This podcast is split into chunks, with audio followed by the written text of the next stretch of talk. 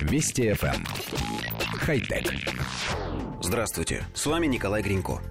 Японский изобретатель Хидео Цурумаки работал в компании Toyota, но после цунами, обрушившегося на Японию в 2011 году, уволился из компании и решил создать плавающий автомобиль, который в случае повторного наводнения поможет спастись владельцу. Цурумаки два года создавал небольшой, способный плавать прототип электромобиля ФОМ. Демонстрационный образец авто позволил ему привлечь инвесторов, которые дали деньги на дальнейшую разработку. Сейчас изобретатель работает уже над четвертым прототипом электромобиля, который способен проехать на одном заряде до 160 км на скорости до 80 км в час. Еще одна особенность авто – сменные батареи, расположенные под каждым из четырех сидений. Так инженеры решили проблему с равновесием на воде. Машина плывет с помощью водометного двигателя, а поворачивает благодаря колесам особой конструкции.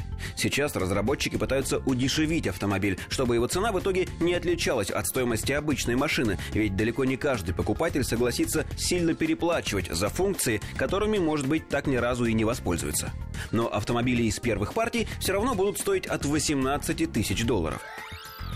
Коллектив редакции нашей программы изучил демонстрационное видео.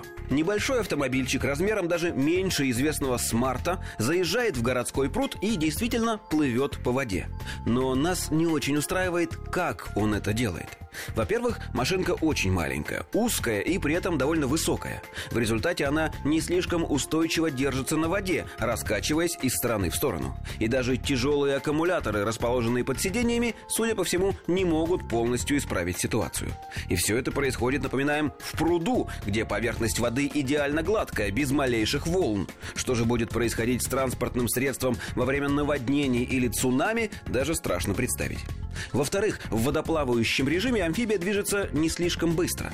Понятно, что для экстренного спасательного средства высокая скорость не самое главное, но мы помним видеокадры, снятые во время наводнения, и течение воды там такое сильное, что бороться с ним плавающий автомобиль не сможет. А в-третьих, смущают размеры машины. Спасаясь от стихии, человек захочет взять с собой не только всех членов семьи, но и как можно больше вещей – Маленькое тесное авто не позволит этого сделать.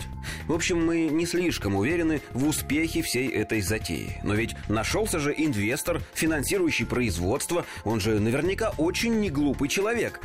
Хотя... Вести FM. Эм. Хай-тек.